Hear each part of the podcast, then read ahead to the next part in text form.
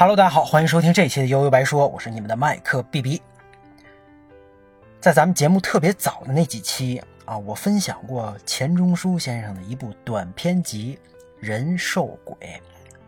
当时我基本上什么都没准备啊，拿着书就开喷，所以那期说的特别费劲啊。尤其是里边有一个《上帝的梦》这个短片，太经典，太辛辣了。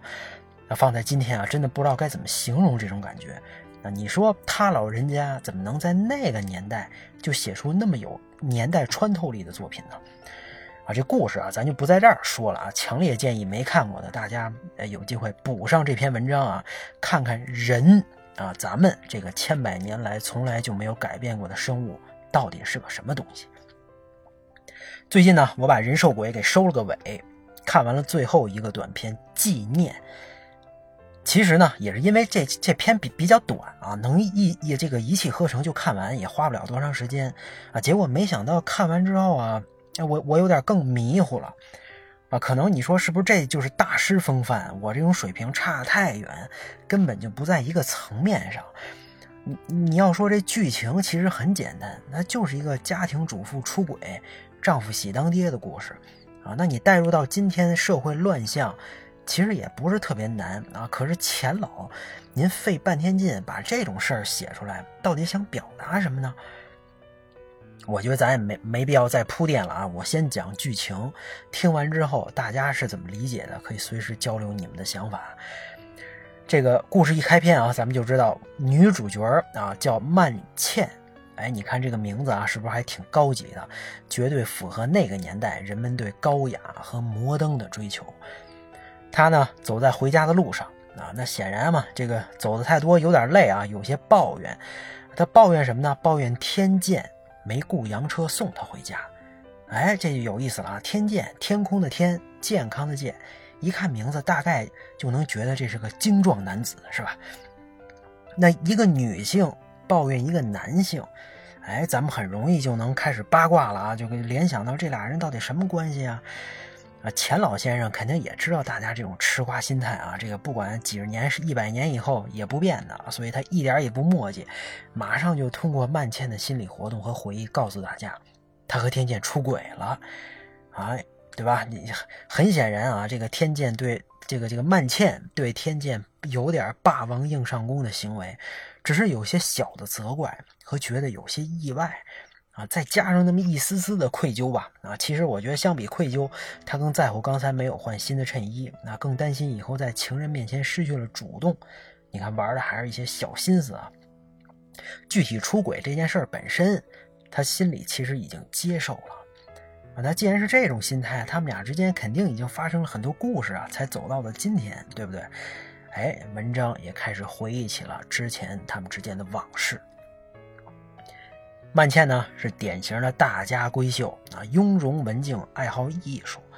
能有这种气质的这个这个家庭啊，条件肯定都不不都不会差，对吧？家里肯定也都当宝贝供着。那也是正是因为啊，她这种比较高级的气质，在学生时期不乏追求者啊。这种天生高雅和骄傲，对男人来说啊，反倒能激发出一种奇怪的欲望啊。就像钱老的原话。他是这么说的啊，女人的骄傲是对男人精神的挑诱，正好比风骚对男人肉体的刺激啊！你看他这话说的，自己都心一对吧？一天到晚瞎琢磨什么呢？那虽然有人追，曼茜呢却是个慢性子，对这帮俗人啊，他也没什么兴趣。那你说沉闷无聊的时候，又有谁能帮他填满呢？对吧？感情终归是要找到归宿的呀！哎。这个时候，未来的老公财叔出现了。这财叔啊，是曼茜爸爸的一个老朋友的儿子啊。那对于出于对对于朋友的照顾嘛，那就请他在上学期间留在自己家里住，尤其是假期一起过过这个家庭生活，热闹热闹啊。哎，对于远在他乡的人来说，如果能有个熟人照应，逢年过节能在这儿感受点家的气氛，吃吃饭。也还是相当幸福的，我自己深有体会。只不过随着关系越来越近，大家混得越来越熟，曼茜慢慢的发现啊，这财叔有着跟别人不一样的气质，特别的接地气儿，对吧？纯纯的，而且自己对他慢慢的有感情了。那不管身边的人怎么想啊，鞋合合适不合适，只有自己穿上才知道嘛。自己舒服自在才是最重要的，这个很关键。那不管在哪个年代，他这种情况啊，就必然会引来无休无止的家庭战争，对吧？财叔家里穷啊，他爸妈肯定不这个不乐意呀，啊，一边骂这闺女没眼光，一边骂财叔真不是个东西，一一这个一边又相互埋怨。但有时候大家也都知道，事情往往是这样啊，你越把这俩人往外推，越要把他们拆散。人家小两口就越团结一致对外，这反倒帮着增进了他们之间的感情了，你受得了吗？而且啊，战争的到来也让未来充满了变数，所以现在赶紧安定下来是当务之急啊！这么一闹，时间一长，这爸妈呀一看这么这些情况也管不了了，对吧？反正对吧，也也也就这样了啊！你们自求多福吧。于是呢，不管有多少人祝福，不管有多少人是真心的祝福。他们俩就这么结婚了。结婚之后，曼倩从什么都不管的一个小姐，天天也变成柴米油盐酱醋茶了。啊，两个人的日子呢，肯定也不算穷，但再往上那也够不着。同时又害怕害怕这个阶级下滑，正好夹在中间最难受的这群人。今天咱们叫中产阶级啊，其实这四个字儿都算抬举了。明明大家都是底层老百姓啊，非得打肿脸充胖子，就得要那个名号。那财叔呢？虽然是有一个有正经工作的，但收入吧也就那么回事儿啊。而且他不懂得钻营，哎，不会见缝插针，不会拍马屁，不当奋斗逼，那这就踏踏实实的干自己的本职工作，对吧？这样的人，肉眼可见是不可能发财的啊，也几乎注定没有什么情趣啊。在今天也一样啊，你在很多人看来，这样的人，尤其是男人，不行啊。对吧？不能干呀，没出息啊，当不了官儿啊。哎，财叔就是这么一个普普通通的男人。对于曼倩来说，婚后的生活呢，确实还算安稳啊。但对他来说呢，肯定也是生活质量的下降。这个咪蒙啊，这把叉儿萌们不是说过吗？凭什么要为了你降低我的生活质量啊？啊，这曼倩当然不可能像这个什么萌们这么 low 啊。可是多少又有点无聊啊，寂寞和迷茫，自己的生活呢，完全被眼前的苟且所绑定了。这么下去，都可以想象啊，这以后离老妈子、离黄脸婆也就不远了。终于，平淡的生活遇到了转机啊！这航空学校来了一位才叔的小表弟，叫天剑。哎，就是这个一开始的这这这位啊，不但他是个长腿欧巴，还嬉皮笑脸，满嘴骚话。这财叔呢，请他到家里吃饭，没想到一家人精心准备之后被放了鸽子，这白费心思又扫了兴致。曼倩当然很不高兴啊。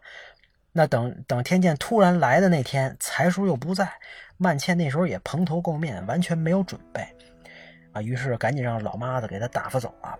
这两件事加在一起，那天剑可以说收获了大大的差评。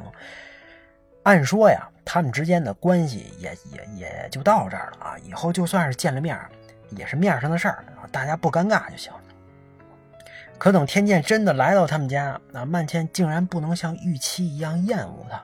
哎，奇怪了，怎么也讨厌不起来？这个吧，也不能怪曼倩啊，因为眼前的天剑，你看是个航空工作者，飞行员，身材高大，五官精细啊，言谈举止十分得体。善于交际呢，又没有想象中的那么轻浮，情商还极高啊！既不耽误跟财叔叙旧，也能照顾曼倩的感受啊，特别会聊天儿。哎，看见他，曼倩竟然啊，觉得脸上一阵发热啊！这一来二去，大家相互之间越来越熟，曼倩也经常单独一个人招待天剑，时间一长，气氛就不太对劲了。曼倩平淡如水的生活里，突然激起了一片涟漪啊，有了不一样的色彩。她自己好像焕发出了不一样的魅力啊，证明自己还没老，生活也不只是眼前的苟且，还有天剑嘛，对吧？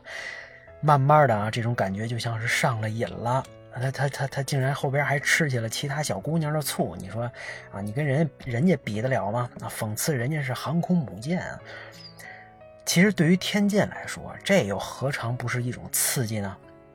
你看他年纪轻轻，远在他乡上学，竟然能跟一位寂寞难耐的人妻走得越来越近，这种感觉太奇妙了啊！弄不好是不是哪天还能有点福利啊？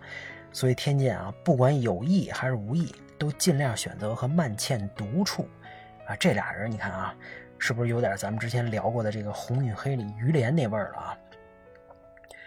后来呢，因为一次曼倩口是心非的拒绝了天剑的一次外出的邀约。啊！结果这个连续好几天，天剑都没有出现，玩消失啊！啊，这一看啊，曼倩这这叫一个后悔哟，就好像遭了病一样，整天是寝食难安，后悔自己竟然这么对他。现在傻了吧？啊，给他写信也不是，啊，不闻不问，自己更痛苦。这一边是自己勉强硬撑着的骄傲啊，另外一边是内心的煎熬。直到天剑隔了好多天啊，再一次来找他，他才如释重负。可是那一刻，尖酸刻薄的话藏了一肚子，却一句也说不出来。这对吧？这自己的感情全被天剑看透了啊！这这对吧？这没办法啊。按现在说的话，他这是被 PUA 了呀。从这一刻起，曼倩心里其实已经接受了这种恋爱般的感情，承认了天剑就是自己的情人。但是呢，虚荣心让他必须要拿着劲儿。啊，一定要借一个机会把丢失的这个丢尽的面子给找回来，让天剑卑微的向他求爱。那对于天剑来说呢，这两个人你情我愿，又欲擒故纵的交往了这么长时间，作为一个男人啊，发展到一定阶段，他要的就是肉体上的亲热呀。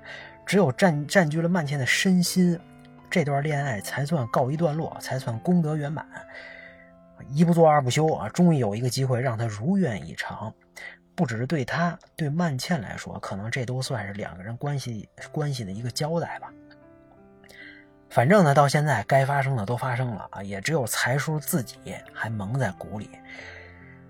接下来的日子呢，天剑来的不算多，曼倩也怕他呀，把这些这件羞耻之事给抖上出去啊，所以最好少来啊。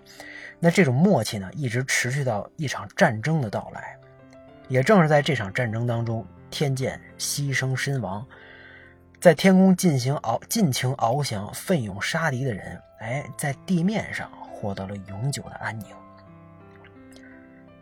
最后，万倩怀孕了，财叔怕她不想要这孩子啊，还在安慰她，而且建议这孩子咱就起名叫天剑吧，也算是个纪念呀，啊，纪念自己的小这个小兄弟嘛。完全他不知道到底发生了什么。你说，可能当初也正是因为。他的这份可爱的淳朴啊，才打动了曼倩啊。一边呢是仍然蒙在鼓里的丈夫啊，一边是不愿意蹭天津热度的心态，当然还有肚子里无辜的孩子。你说曼倩的内心啊，肯定是在接受着道德的谴责。就算天剑不死，他俩之间的感情也不会有好结果。但是干柴烈火下，你保不齐这俩人还能放纵到什么时候？可能早晚有一天穿帮。所以就这么看啊，你现在的这个结果对他来说反而更安全。反正死无对证，谁也说不清楚。而且人死了也不可能再继续下去了。老天爷帮着他踩了脚刹车。可是肚子里这个意外的孩子啊，这这又成了他们俩之间的一个特别的纪念啊。因为这个孩子，你说曼倩也许一辈子都不会忘记这段感情。而且讽刺的什么呢？啊，这还是一个英雄的后代。故事到这儿啊就结束了，不知道大家怎么看啊？咱们先看天剑吧。你说他高大秀气啊，擅长交际，是个场面人，看上去这个文章里啊，身边应该也不缺姑娘。曼倩对他更像是不同风味的调剂吧，而且有意无意的啊，他还会会玩点小手段嘛，把别人的感情拿在自己手里，说明又很老成，对吧？关键时刻又敢于强上。啊，闹掰了，反正就闹掰了呗。这说明他又特别果敢啊。这种人成长起来啊，绝对以后是个狠角色啊，也特别符合我心里那种什么呢？那种自己发展的越好，别人和社会就越遭殃的那种人设。但他同时呢，哎，也是一个空军战士，最后为国捐躯了，英雄称号当之无愧。哎，那这儿就有一个问题了：英雄是可以是有瑕疵的吗？你们觉得呢？那作为宣传来讲，当然不能。对吧？英雄必须得是伟光正啊，摆拍的姿势都得是紧握拳头，表情坚定的目向目向远方。家庭那些琐事根本就不能提。那如果你非得体现，那也是为了工作舍小家保大家，对吧？这这种形象肯定就特别死板，是吧？所以超人这种电影肯定它不好拍。可是另外一方面，这这个文章这这篇短片里的事实，这个英雄又把别人的媳妇儿给睡了，虽然他自己还没结婚吧。反正多少是有些男女问题，那生活当中这样的人还能算是英雄吗？